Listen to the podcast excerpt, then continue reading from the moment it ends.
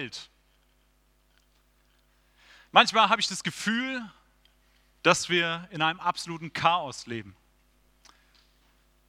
Dass wir ein absolutes Chaos in unserer Welt haben.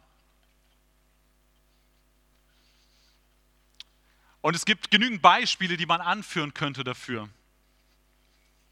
Und ich will dich mit hineinnehmen in ein paar Nachrichten aus der letzten Woche. Lasst mich sie kurz vorlesen in Überschriften.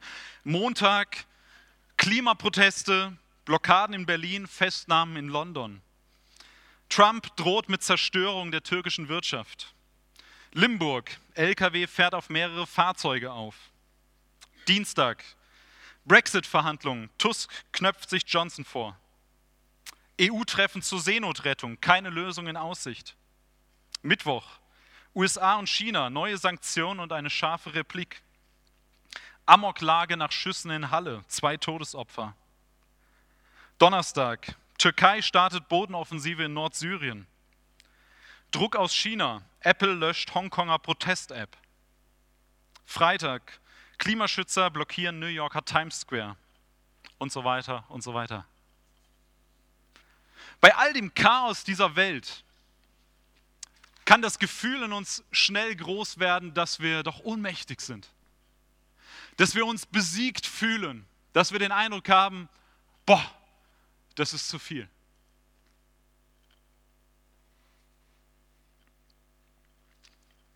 Und du kannst dich besiegt fühlen nach so einer Woche von Nachrichten, nach so einem Erleben, in deinem Chaos. Und da ist jetzt noch nicht mal dein persönliches Umfeld drin. Das sind jetzt Nachrichten, die wir über das Fernsehen oder über das Internet oder Radio bekommen.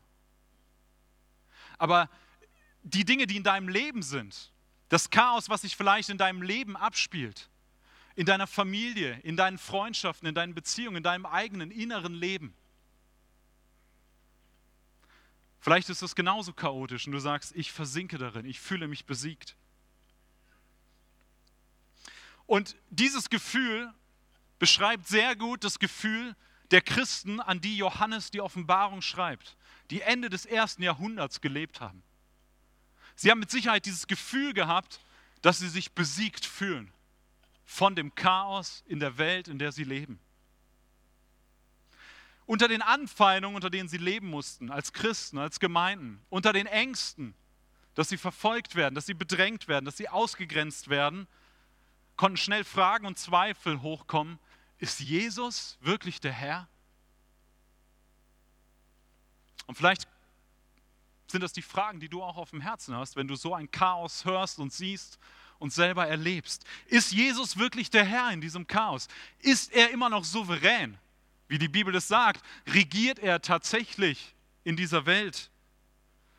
Oder hat endgültig das Böse überhand genommen? Und wir können nur noch ohnmächtig da sein. Das sind Fragen, die in der Offenbarung behandelt werden und die auch klar beantwortet werden, wo Gott eine Antwort darauf gibt. Über Johannes, der die Offenbarung schreibt, an die Gemeinden, an die er schreibt, Ende des ersten Jahrhunderts in Kleinasien und damit auch an alle Gemeinden in der Folge dessen, damit auch an uns heute. Und die Situation ist die, in unserem Kapitel, in Kapitel 10, Kapitel 10 und 11, ist, dass Johannes in Kapitel 10 erneut beauftragt wird, eine Botschaft zu verkündigen. Er hat am Anfang schon den Auftrag bekommen, alles aufzuschreiben, was er sieht. Und er bekommt erneut diesen Auftrag, ähm, in diesem Bild, er soll die Buchrolle, er soll das Buch essen.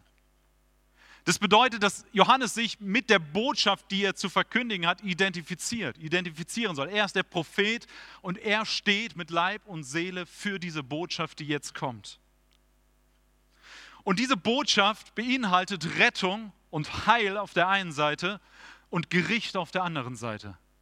Es ist eine zweiseitige Botschaft. Und deswegen ist es auch das, was Johannes erlebt, während er sie isst, was, was ein Bild ist für die Botschaft, die kommt. Sie ist süß in seinem Mund. Sie ist eine Botschaft der Rettung für die, die glauben, die an Jesus glauben. Und gleichzeitig wird sie bitter, wenn sie in den Magen kommt, wenn er es runterschluckt, weil es auch eine Botschaft des Gerichts ist für alle, die Jesus ablehnen, die Jesus nicht folgen. Und die Botschaft, die Johannes verkündigen soll, finden wir in Kapitel 11. Und das ist der Schwerpunkt in meiner Predigt. Ich äh, habe Kapitel 10 im Prinzip jetzt nur eingeleitet ähm, und bin nicht auf weitere Details eingegangen, damit wir uns ganz Kapitel 11 widmen können. Das ist die Botschaft, die Johannes verkündigen soll. Und in Kapitel 11 geht es hauptsächlich um zwei Zeugen. In dem ersten Teil von Kapitel 11 oder in dem größten Teil, zwei Drittel des Kapitel 11. Es geht um zwei Zeugen und es gibt verschiedene Möglichkeiten, wie man das auslegt und wie man äh, diese zwei Zeugen deutet. Und ähm, die erste Möglichkeit ist die, dass man diese zwei Zeugen als wortwörtlich zwei Zeugen nimmt, zwei Einzelpersonen, die tatsächlich auftreten auf der Bühne dieser Welt. Ähm, in der Regel ist das verbunden mit dem Verständnis, dass die Offenbarung von den Kapiteln 6 bis 19 in einer, äh, auf sich auf eine siebenjährige Trübsalzeit äh, bezieht, wo die Gemeinde bereits entrückt ist. Das hat Hilmar letzte Woche ähm, erzählt und gesagt und er hat über Kapitel 6 bis 9 gepredigt. Und dass die zwei Zeugen in dieser Zeit auftreten und dass die Gemeinde zu der Zeit schon entrückt ist. Und das ist auch Hilmers Sichtweise dazu, zu diesem Kapitel oder zu diesem gesamten Abschnitt. Meine Sichtweise ist ein bisschen anders und deswegen äh, will ich euch das noch kurz erklären, aber äh, ihr seid in einer gewissen Spannung, weil ihr beides hört. Mal so und mal so. Und das ähm, äh, wollen wir darauf vertrauen, dass Gott da wirkt unter uns und dass er zu uns redet. Ich habe das in der Grafik deutlich gemacht, die ist ein bisschen dünn, sehe ich, aber das macht nichts. Also hier ist Kreuz von Jesus, Auferstehung, Himmelfahrt und dann beginnt die Zeit der Gemeinde. Das ist die erste Möglichkeit, die Sichtweise, die Hilmar vertritt. Und hier gibt es die Entrückung der Gemeinde, und dann entsteht, gibt es eine siebenjährige Trübsalzeit und davon spricht Offenbarung 6 bis 19 und am Ende kommt Jesus wieder und wird Gericht halten. Ähm, die Sichtweise, die ich vertrete, ist die zweite Möglichkeit, auch dieses Kapitel zu sehen.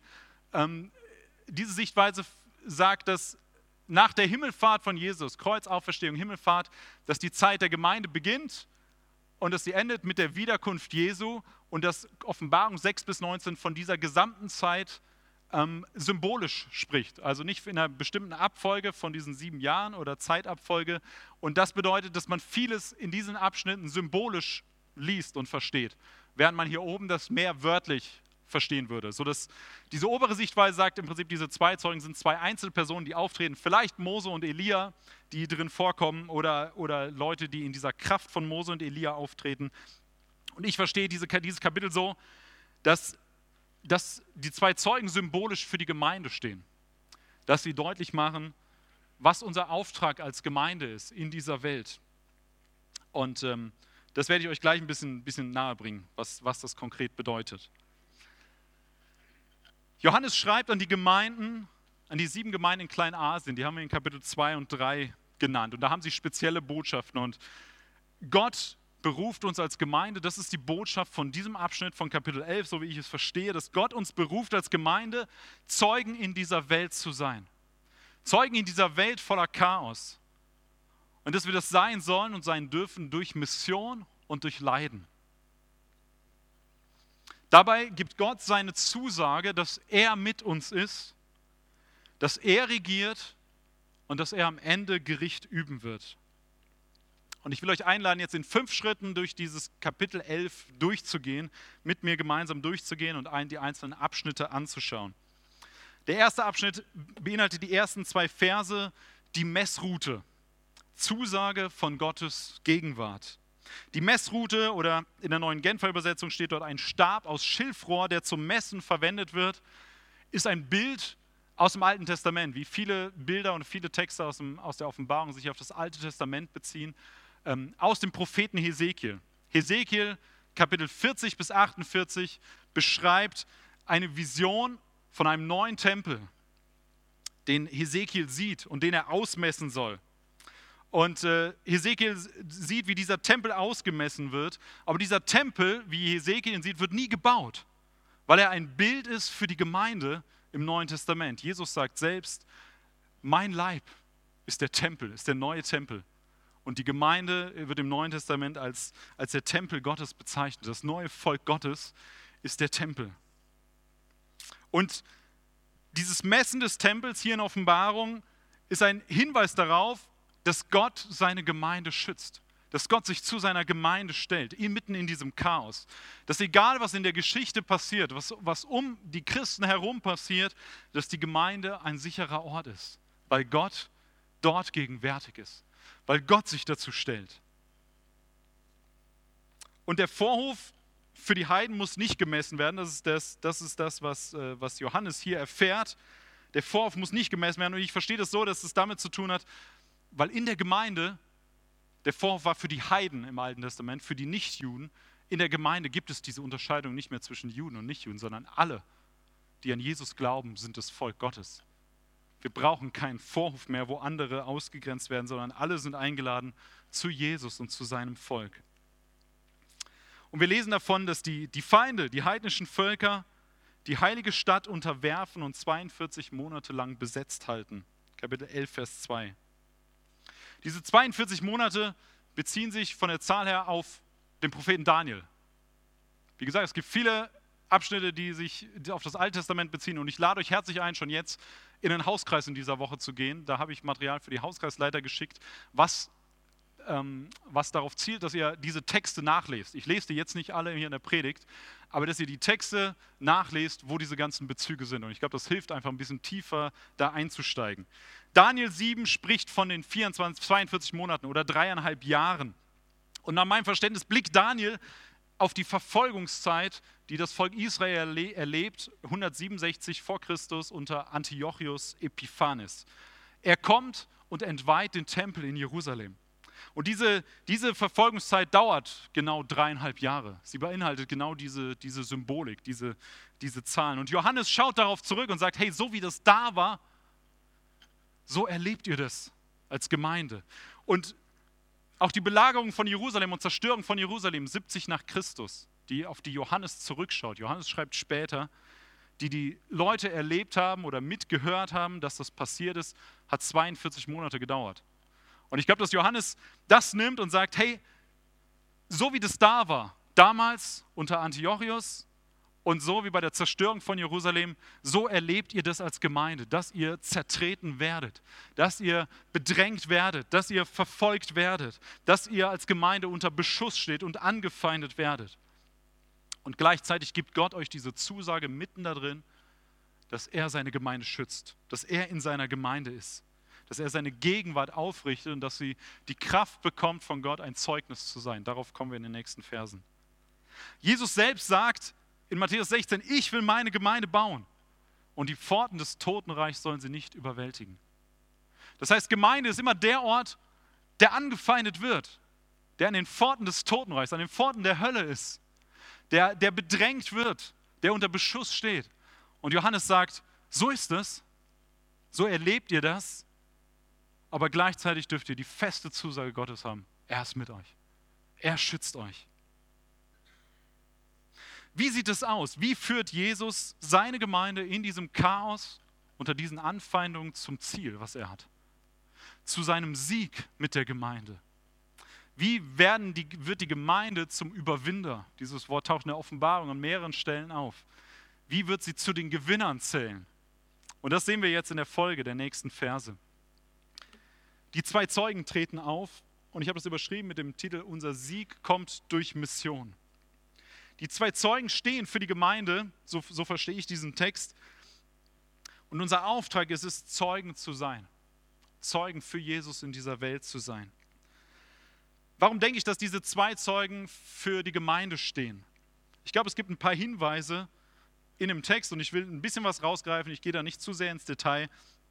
Aber das Begriffe wie Tempel oder der Name der Stadt Jerusalem, ähm, von dem neuen Jerusalem, dass der schon beschrieben wird in Offenbarung 3 für eine Gemeinde, sagt, wer überwindet aus dieser Gemeinde, wer überwindet, der wird den Namen der Stadt Jerusalem bekommen.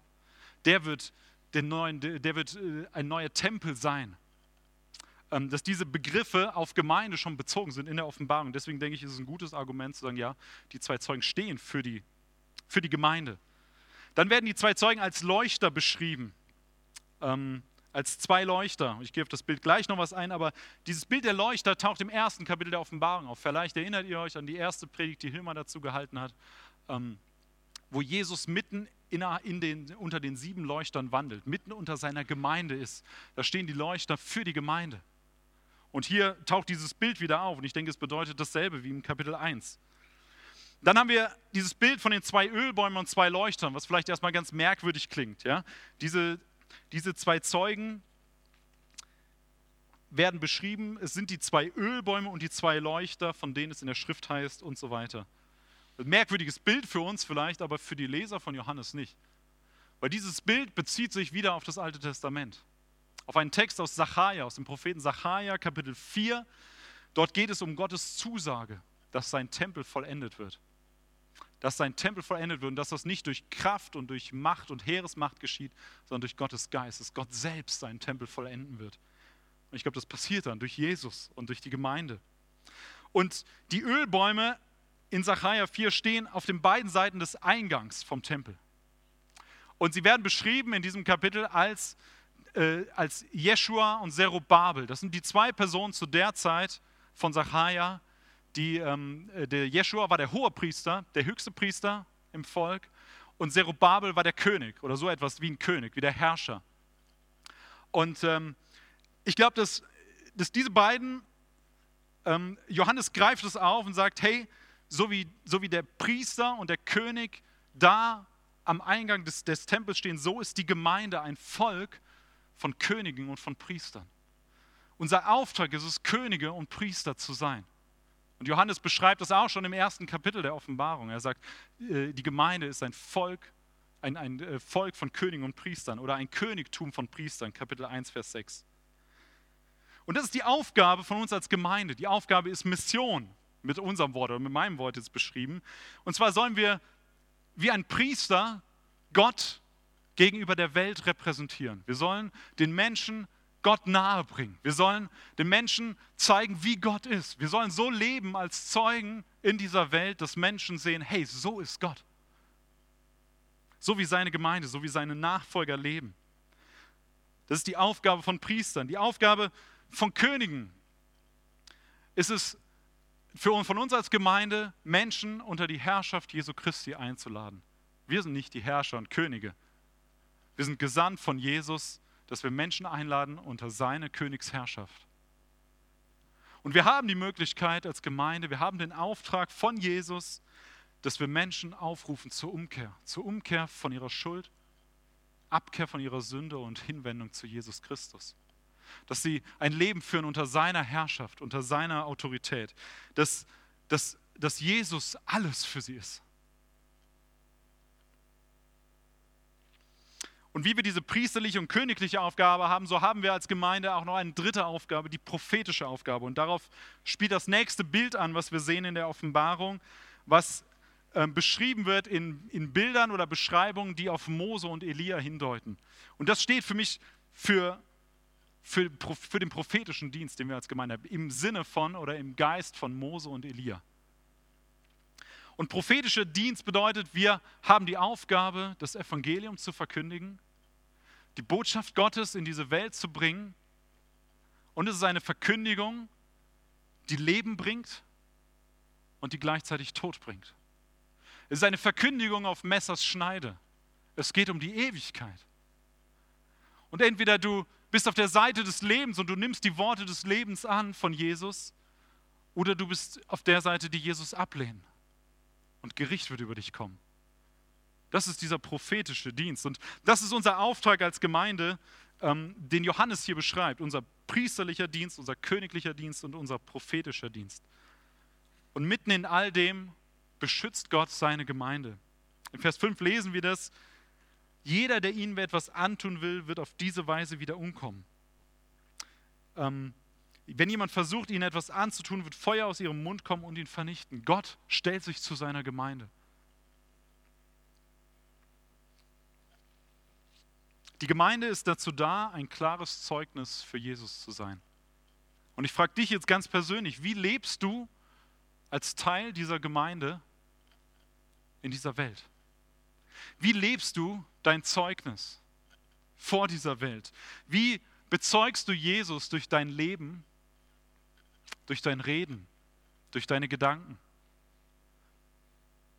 durch deinen Umgang mit anderen Menschen? Wie wird Jesus sichtbar genau in dir? Wie wird sein Charakter, sein Wesen immer mehr greifbar für andere, wenn sie dich erleben? Ich könnte einen Test machen, deinen Ehepartner fragen, wenn du verheiratet bist, oder deine Kinder fragen, wenn du Kinder hast. Die können relativ gut sagen, was sie an dir sehen und was vielleicht noch fehlt. Du kannst sie auch selbst fragen, wenn du es nicht weißt. Aber lasst uns als Zeugen wahrhaftig leben. Lasst uns mehr und mehr Jesus widerspiegeln, da wo du bist, da wo wir sind. Das ist unser Auftrag, den Gott uns gibt, mitten in dem Chaos in dieser Welt. Der dritte Schritt, Tod und Auferstehung. Unser Sieg kommt durch Leiden. In Vers 7 lesen wir, wenn sie ihren Auftrag als Zeugen Gottes erfüllt haben. Das heißt, wenn, wenn der Auftrag Gottes an uns als Gemeinde erfüllt ist, er kommt irgendwann an ein Ende. Irgendwann ist der Punkt, wo Gott sagt, der Auftrag ist zu Ende, er ist erfüllt. Und dann kommt das Ende, dann kommt das Gericht. Wenn das Zeugnis der Gemeinde vollendet wird, wenn viele als Märtyrer sterben, so beschreibt es dieses Kapitel. Das heißt, sie werden sterben, weil sie Jesus nachfolgen, weil sie mit Jesus leben. Und das Tier, was aus dem Abgrund kommt, in Kapitel 11, Vers 7, steht für all die satanischen Mächte, dämonischen Mächte in dieser Welt. Die ganzen antigöttlichen Strukturen, unter denen wir leben. Und davon wird noch mehr in Kapitel 12 bis 14 beschrieben, wie das eine Realität ist in unserer Welt. Und dieses Zeugnis geschieht in der großen Stadt, in der sogenannten großen Stadt. Also wir haben das in, ähm, wenn ihr eure Bibeln habt, könnt ihr gerne mit reinschauen. In Vers 8, ihre Leichen wird man in der großen Stadt auf offener Straße liegen lassen. Und es gibt Diskussionen darüber, was ist diese große Stadt. Äh, manche meinen, das wäre Jerusalem. Ich glaube nicht, dass es Jerusalem ist, ähm, weil, es, äh, weil dieser Begriff große Stadt im Rest der Offenbarung überall für Babylon genannt wird. Babylon als Kürzel oder als, als Codewort für das römische Reich, für Rom. Und das heißt, diese Stadt steht für die ganze antigöttliche Welt, für die ganze Gesellschaft, die sich gegen Gott wendet, die die Anbetung von Gott weglenkt auf irgendwas anderes. Und hier wird es beschrieben, dass es wie Sodom ist und wie Ägypten, symbolisch. Diese antigöttliche Welt, äh, das ist jede menschliche Gesellschaft, die sich gegen Gott stellt, die Gott ablehnt die Gott als den Schöpfer ablehnt und als den Retter und Herrn dieser Welt ablehnt. Und am Ende wird es einen kurzen Sieg geben von Satan. Die Zeugen werden besiegt, steht hier. Und Satan denkt vielleicht, er hat gewonnen, so wie er dachte, dass er gewonnen hat, als Jesus am Kreuz gestorben ist. Er wollte Jesus fertig machen und ans Kreuz bringen. Aber so wie Jesus auferstanden ist, so lesen wir hier, dass diese Zeugen auferstehen werden. Und ich glaube, es ist keine wörtliche Auferstehung der Gemeinde, sondern die Gemeinde wird verfolgt und Christen werden getötet. Und es sieht so aus, als wenn die Gemeinde besiegt worden wäre. Aber Gott stellt sich zu seiner Gemeinde, die Gemeinde überlebt und sie kommt mit neuer Kraft, weil Jesus in ihr lebt, weil Jesus seinen Geist in dieser Gemeinde hat und seine Kraft in dieser Gemeinde hat, weil er der Herr ist über die Geschichte dieser Welt. Und Gott wird sein Volk wiederherstellen und Gericht üben. Wir lesen von einem Erdbeben, was hier entsteht und was Menschen töten wird. Und Erdbeben betrifft in der Offenbarung und auch im Alten Testament Gericht. Es ist ein Bild für Gericht. Und manche werden sterben und umkommen und alle anderen haben die Möglichkeit noch umzukehren. Das als Anlass zu nehmen, sagen, ich kehre um. Ich wende mich zu Jesus zu bevor es zu spät ist. Das ganze Thema von Leiden und als Märtyrer sterben mag uns sehr fremd sein. Wir haben es noch nicht erlebt, dass in unserer Umgebung, dass aus unserer Gemeinde oder aus, aus anderen Gemeinden Menschen in Deutschland aufgrund ihres Glaubens getötet worden sind. Aber die Christen von Johannes an die er schreibt, die haben das erlebt. Die kannten Leute persönlich mit Namen, vielleicht, vielleicht der Leiter ihrer Gemeinde, vielleicht ein Ältester, vielleicht ein Hauskreisleiter, der sein Leben gegeben hat, weil er an Jesus geglaubt hat, weil er Jesus bezeugt hat. Und das ist eine Realität für sie ganz deutlich gewesen, ganz nah, hautnah. So dass Johannes sagt, ihr werdet es erleben, aber seid gewiss, Jesus trägt euch durch. Und es ist auch heute eine Realität der Gemeinde Jesu in dieser Welt. Es werden massig Christen verfolgt und werden getötet, weil sie an Jesus festhalten, weil sie ihren Glauben nicht aufgeben, weil sie Jesus bekennen und weil sie sagen, Jesus ist so viel mehr wert als alles andere, was mir passieren kann. Und Gott gibt die Zusage, sagt, ja, da bin ich da. Ich trage euch durch. Der Tod ist nicht das Letzte, nicht das Schlimmste, was euch passieren kann, weil ich euch in meiner Hand halte. Und wir dürfen und sollen als Gemeinde, als Christen Zeugen sein durch unser Leiden. Und es bezieht sich in erster Linie auf Verfolgung als Christen. Aber nicht nur. Genauso darfst du, kannst du, sollst du ein Zeuge sein in deinem Leiden, in dem Chaos deines Lebens. Da, wo du Leiden erlebst, da, wo, da wo, wo du den Eindruck hast, die Welt bricht über mir zusammen. Da, wo, wo alles drunter und drüber geht, wo du nicht mehr weißt, wo du noch einen festen Boden unter den Füßen hast. Das ist Leiden, was wir zuhauf erleben, wo Menschen, wo Menschen krank werden, todkrank und sterben. Und sie aus, aus unserer Welt genommen werden. Und du darfst ein Zeuge sein für Jesus in diesem Leiden, indem du bezeugst und indem du lebst, dass Jesus herrlicher ist als alles andere dass Jesus herrlicher ist als alles andere, dass es nichts Vergleichbares gibt. Wir haben vorhin gesungen, denn du bist groß, niemand anders ist wie du. Glaubst du das? Hast du es mitgesungen? Wenn das stimmt, dass Gott groß ist und niemand ist wie er, dann lohnt es sich, dafür alles zu geben. Dafür jedes Leid auf sich zu nehmen und sagen, Hauptsache, ich bin bei Jesus. Weil er doch alles ist. Weil er größer ist als alles andere, was ich mir je vorstellen kann. Weil er mich mehr erfüllt und mir eine größere, tiefere Freude gibt als alles andere, was ich jemals erreichen könnte in dieser Welt. Du bist ein Zeugnis in deinem Leben, wenn du zeigst, dass Jesus herrlicher ist für dich als alles andere. Jesus selbst hat gelitten bis zum Tod am Kreuz und wir dürfen ihm folgen.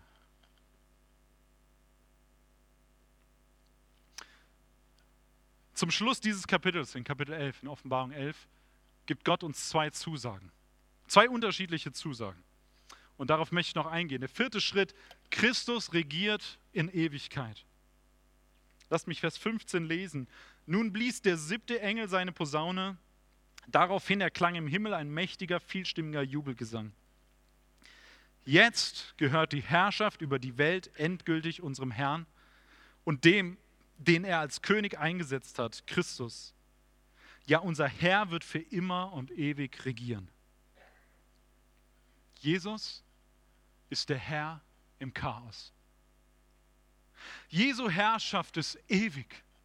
Er wird als König eingesetzt. Er richtet seine Königsherrschaft auf. Und wir haben hier diese verschiedenen Bilder, die in der Offenbarung beschrieben, bezeichnet, äh, wo wie Jesus bezeichnet wird. Und dieser Thron steht für seine Herrschaft. Er ist der, der seine Herrschaft aufrichtet. Er ist der Herr mitten in deinem Chaos. Dieser Thron steht fest. Daran ist nicht zu rütteln. Der ist nicht umzuwerfen. Und Johannes macht das deutlich für, für seine Leute, für, für die Gemeinden, an die er schreibt, die mitten in diesem Chaos leben und unter diesen Anfeindungen leben. Und er sagt, das ist die reale Situation. Das ist die wirkliche Dimension, dass Jesus der Herr ist hier im Chaos. Nicht das, was du erlebst, wo du den Eindruck hast, alles bricht über dir zusammen. Das ist nicht die Realität, nicht wirklich. Das ist das, was dich gerade betrifft, was du siehst um dich herum. Aber dahinter, darüber hinaus, ist das die Realität, dass Jesus der Herr ist. Dass er seine Herrschaft aufrichtet. So sieht es wirklich hinter den Kulissen aus. Und im Chaos in unserer Zeit, bei all den Diskussionen um unser Klima und um Finanzkrisen und um Kriege und Verfolgung, wer ist der souveräne Herr der Geschichte? Wer ist der Herr im Chaos? Es ist Jesus, der auf dem Thron sitzt. Es ist Jesus, der für immer regiert. Es ist Jesus, der größer und herrlicher ist als alles andere. Er ist größer und herrlicher als alle Herrscher und Königreiche dieser Welt.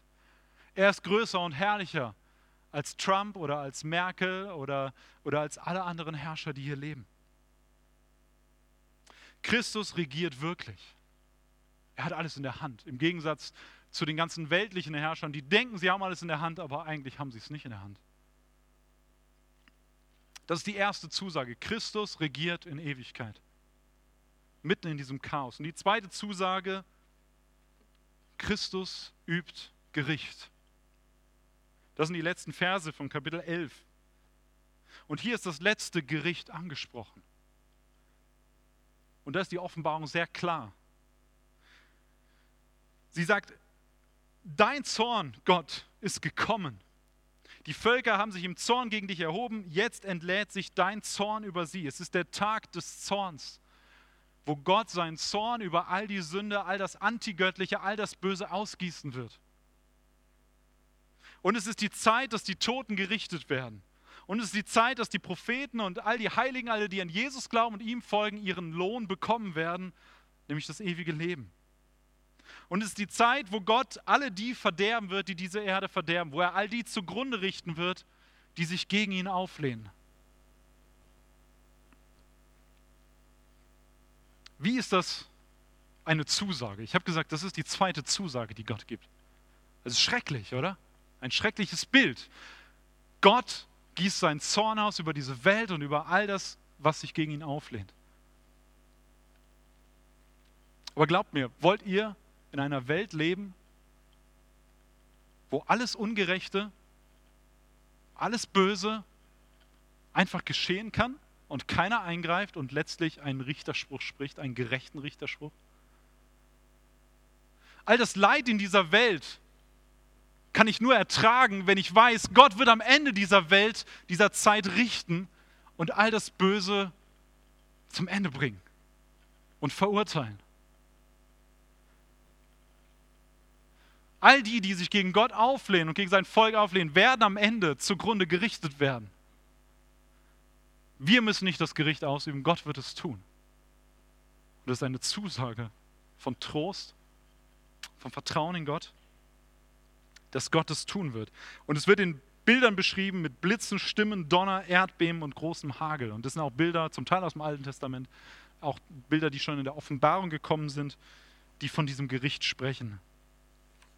Jesus ist nicht nur der Herr in dieser Welt und in diesem Chaos, sondern er ist auch der Richter.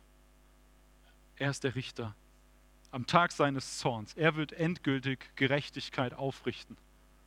Er wird Gerechtigkeit sprechen, wo Ungerechtigkeit viel Raum bekommen hat. Und diese letzten Verse machen uns deutlich, es geht hier um Leben und um Tod. Es geht um Leben und Tod. Das, was Johannes in dieser Botschaft bekommt, mit dieser Buchrolle, die er essen soll, wo das eine süß ist im Mund und das andere bitter im Bauch, es geht um Leben Worte des Lebens und es geht um Worte des Gerichts und des Todes. Und die Frage ist für dich heute Morgen und für mich, wo stehst du? Bist du auf der Seite des Gewinners, der, der am Ende der Herr und der Richter sein wird? Jesus hat, sein, hat den Sieg errungen für sein Volk, für uns am Kreuz von Golgatha. Er hat den Bösen schon besiegt. Es ist ein ungleicher Kampf, der hier in der Offenbarung beschrieben wird, zwischen Satan und seinen Dämonen und zwischen Jesus. Es ist ein ungleicher Kampf und trotzdem findet er statt. Und die Frage ist, auf welcher Seite stehst du? Es gibt keine neutrale Zone dazwischen. Es gibt nicht ein neutrales Feld, wo wir uns aufhalten können und vielleicht dann irgendwie nochmal sagen, ah, ich gehe dahin oder gehe mal dahin und schau mal, wie es da ist. Nein. Es gibt das eine und es gibt das andere. Und die Realität ist, irgendwann ist dieser Punkt, wo es zu spät ist. Und ich wünsche mir, dass keiner von uns an diesem Punkt ankommt und sagt, es ist zu spät. Ganz ehrlich, keiner von uns hat eine Garantie dafür, dass er morgen noch lebt. Dass er heute Abend ins Bett geht und einschlafen kann und morgen aufwacht und den Tag geht. Wir gehen immer davon aus, aber keiner hat eine Garantie dafür. Deswegen kann jeder Tag der Tag sein, wo es zu spät ist. Nicht erst dann ganz am Ende, wenn Jesus kommt als Richter in diese Welt. Deswegen ist die Frage so entscheidend für dich heute, jetzt zu klären, auf welcher Seite stehst du.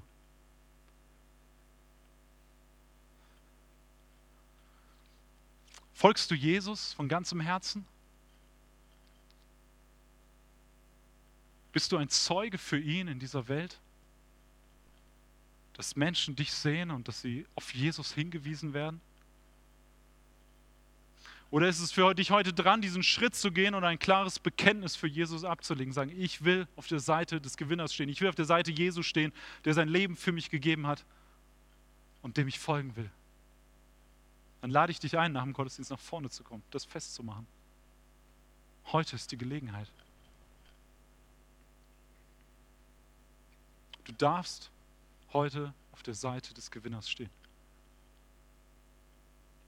Und für all die, die Jesus schon folgen, will ich herausfordern und ermutigen, weiterzugehen, mit neuem Elan, mit neuem Schub, mit neuer Kraft zu gehen, euch von, vom, vom Heiligen Geist neu ausrüsten zu lassen für euren Dienst, den ihr in dieser Welt tut, wozu Gott euch beruft, wozu Gott uns als ganze Gemeinde beruft.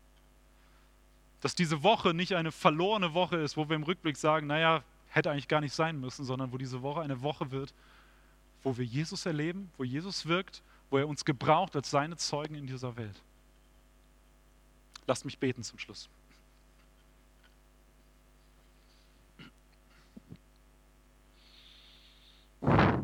Herr, wir haben dein Wort, wir haben dein Wort gehört. Und ich bitte dich, dass du uns hilfst und stärkst, dass wir darauf reagieren, dass es nicht auf steinigen und harten Boden fällt, sondern auf fruchtbaren Boden. Dass du uns ermutigst und zurüstest für all das, was, ja, was du in uns siehst, wozu du uns beauftragst in dieser Welt, als Gemeinde und als Einzelne, die dir folgen. Und ich bitte dich gleichzeitig für all die, die diese Entscheidung noch nicht getroffen haben, die keine Klarheit haben, wo sie die Ewigkeit verbringen werden, dass sie diese Entscheidung treffen, dass sie diesen Weg mit dir gehen und beginnen. Wir bitten dich, dass, damit du dein Reich baust, damit du verherrlicht wirst in uns, in uns als Gemeinde, in uns als Einzelnen, in dieser Welt, Herr. Amen.